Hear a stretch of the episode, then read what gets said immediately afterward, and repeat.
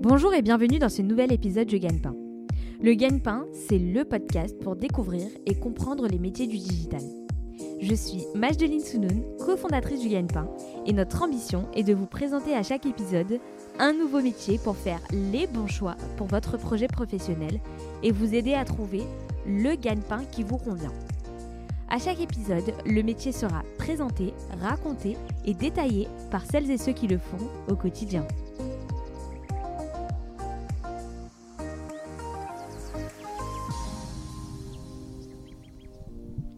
Bonjour Paul. Bonjour Magdalene.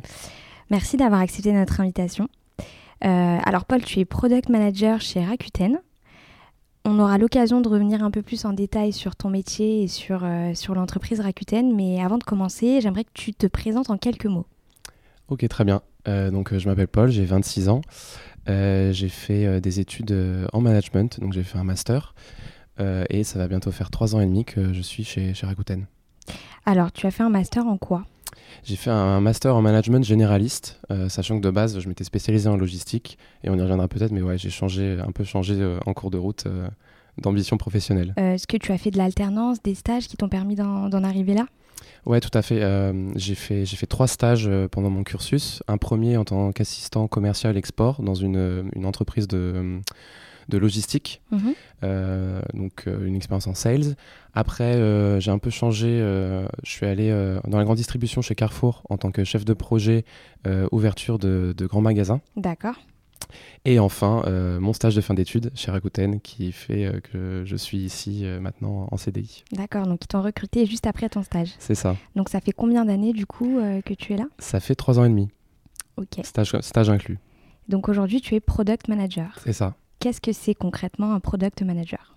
Concrètement, euh, c'est quelqu'un qui va s'occuper d'un produit. Un produit, euh, comment je pourrais le décrire ça? Ça va être, euh, dans, le cas, dans le cadre Rakuten, l'expérience d'achat. Mhm. ça ne veut pas être un produit, par exemple un téléphone, hein, je, on ne sait pas ce genre de produit. C'est un produit en tant que service.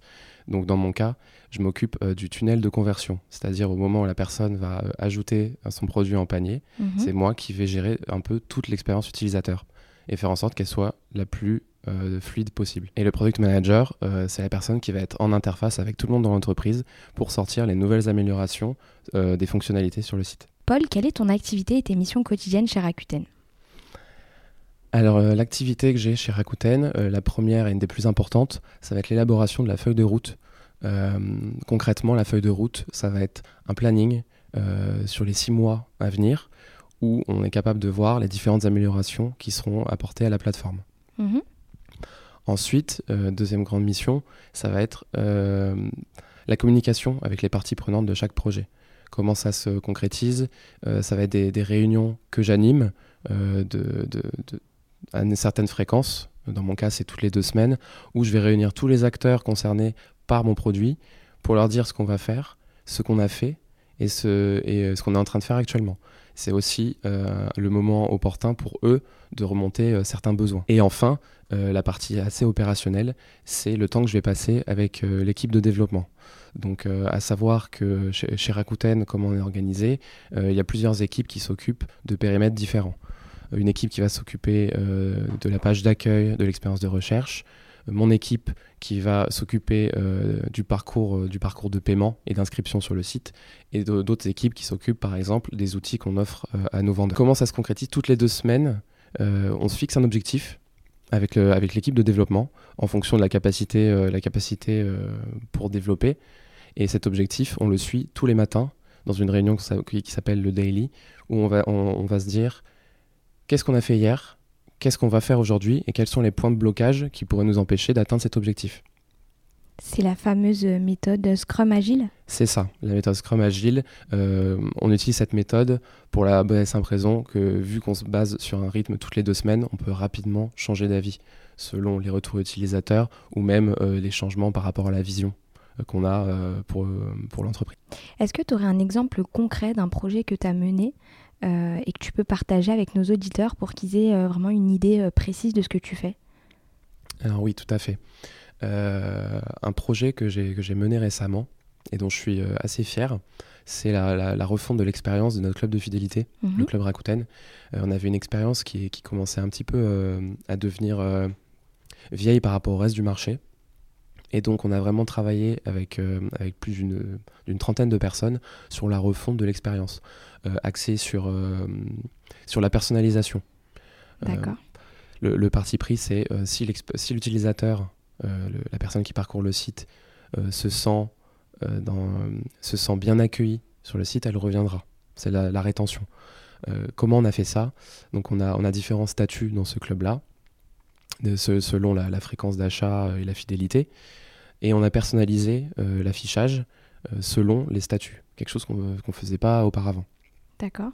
Et au-delà de ça, euh, on, on a, on a rajouté des nouvelles fonctionnalités euh, qui permettent euh, aux utilisateurs de, re- de retrouver sur cette page euh, les coupons promotionnels, les campagnes en cours ou les jeux concours par exemple. Donc quand tu dis statut, c'est-à-dire Donc les, euh, le- les statuts, donc c'est- assez propre à Rakuten. Euh, une, une personne qui va s'inscrire euh, va, va être en membre régulier et plus elle va faire d'achats, plus elle sera au, un statut élevé. Notre statut le plus élevé étant le statut Platinum qui, qui, qui procure pl- plusieurs avantages en termes, en termes de, de, de- de cashback et même, et même d'expérience au global.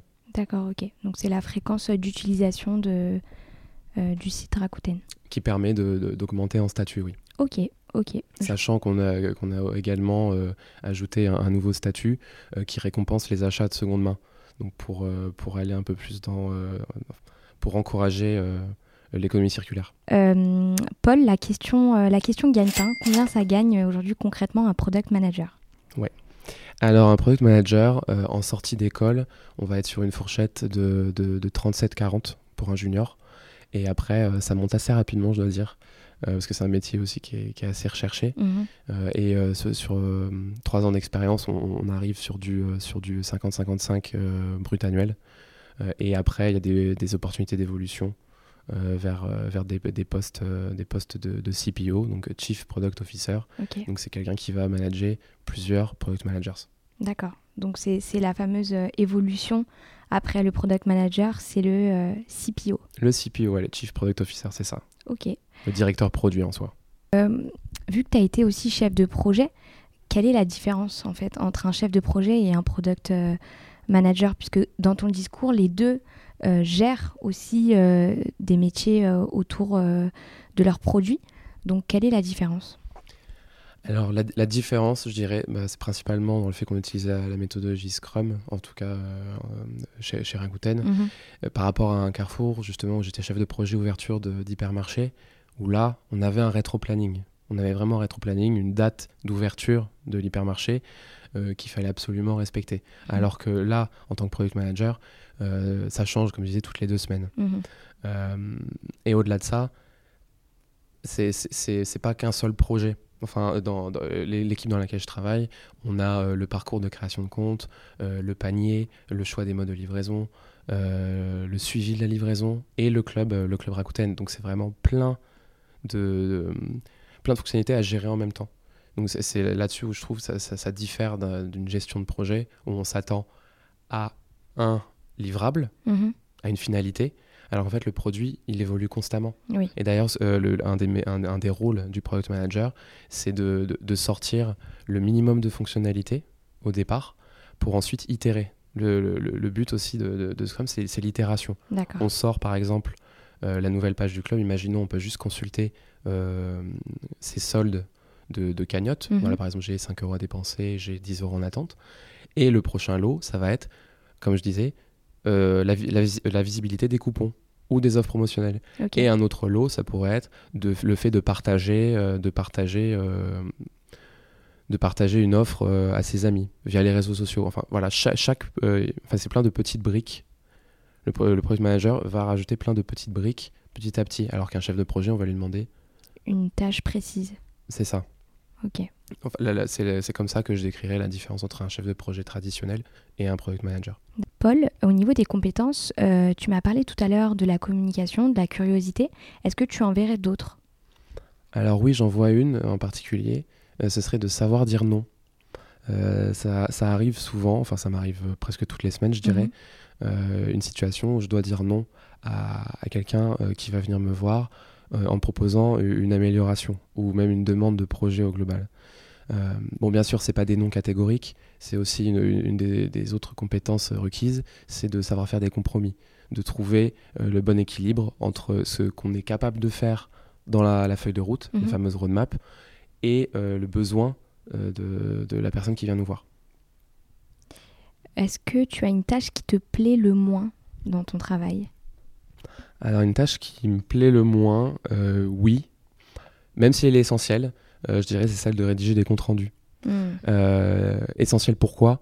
Parce que euh, c'est très important, dans, comme je disais un, peu, un peu avant, la transparence. et ça passe par les, comptes rendus. Mhm. si c'est écrit, c'est aussi un peu gravé. Mhm. donc c'est pas quelque chose que j'apprécie particulièrement, mais c'est quelque chose d'essentiel. Et celle qui te plaît le plus? Celle qui me plaît le plus, c'est pendant la, phase de, la phase de conception, c'est travailler avec les product designers. Parce que c'est vraiment le, moment où on voit euh, on voit visuellement euh, le, projet se, se concrétiser. Mhm. Et c'est toujours la partie un peu fun, euh, un, peu fun à, faire. Et c'est, je pense, une des parties que je préfère dans mon métier. T'es quelqu'un de créatif, toi, Paul? Alors, j'aimerais penser que oui. Bon, je suis peut-être pas au maximum de ma créativité, mais oui, il faut aussi un, petit peu de, créativité et, réussir de temps en temps à, penser en dehors de la boîte. J'ai un peu traduit le, mm l'expression. Mais euh, il faut savoir euh, se projeter, quoi. C'est ça. Et, et, c'est aussi un, des, un des trucs que j'aime dans ce métier, c'est de, de, pouvoir prendre des risques. Mm. De pouvoir prendre des risques euh, par rapport à certains choix, des, des, choix sur les fonctionnalités. et, et c'est toujours excitant de voir, lorsqu'on sort ces, ces projets-là, la réaction des utilisateurs qu'on peut mesurer de deux manières, qualitative ou quantitative. Parce qu'on mhm. a plusieurs outils en fait euh, qui sont mis à, notre disposition pour, euh, pour euh, évaluer ça. D'accord. Et est-ce que tu t'adaptes justement à, au retour utilisateur? Oui, tout à fait. C'est vraiment clé dans le rôle du product manager de, de, s'adapter par rapport au retour utilisateur. ils, sont, ils sont vraiment cruciaux. Et souvent, ça va être la base euh, de la construction de nos améliorations. C'est le retour utilisateur. Paul, est-ce que tu aurais une anecdote à nous raconter d'une erreur ou euh, d'un événement qui, qui t'a marqué chez, chez Rakuten? Alors euh, oui, oui. Il y en a une dont je suis pas super fier, mais bon, du coup, assez marrante à raconter. on, venait de, on venait de refaire toute, toute l'expérience de paiement sur le site. et un matin, j'accède à l'outil, à l'outil de, de, paiement. Mhm.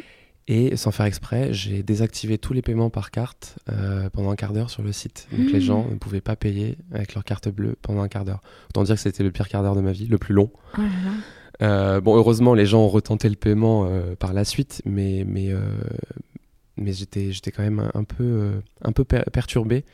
et après, je, voilà, j'ai, demandé, j'ai demandé à ce qu'on est-ce qu'on revoit un peu l'écran, euh, l'écran de validation euh, sur le paiement Parce que justement, c'était euh, une erreur de conception dans le sens où il n'y avait pas de demande de validation, de mhm. changement.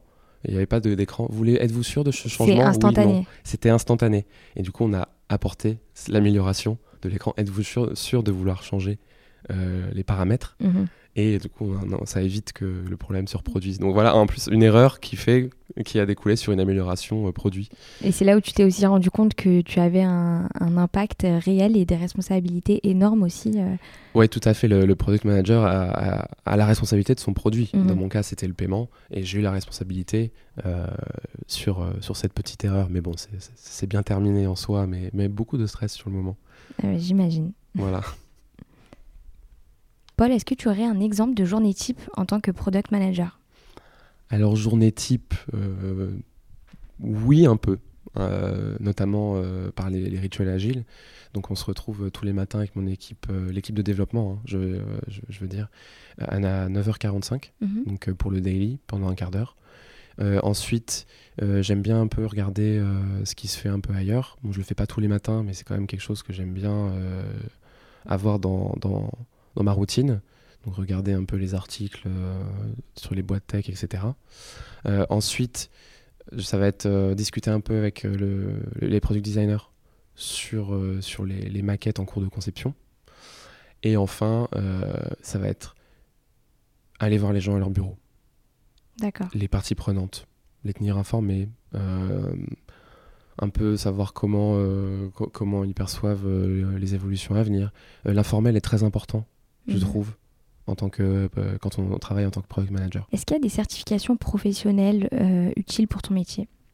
Alors il y en a une qui existe, euh, euh, c'est par l'Institut Scrum, hein, c'est la certification de PSPO, euh, donc c'est Professional Scrum Product Owner si je ne me trompe pas, donc qui permet vraiment d'avoir les, les, bases de comment fonctionne une, équipe, une équipe Scrum. C'est une formation qui est très théorique et qui va pas non, trop non plus stimuler la créativité de la personne.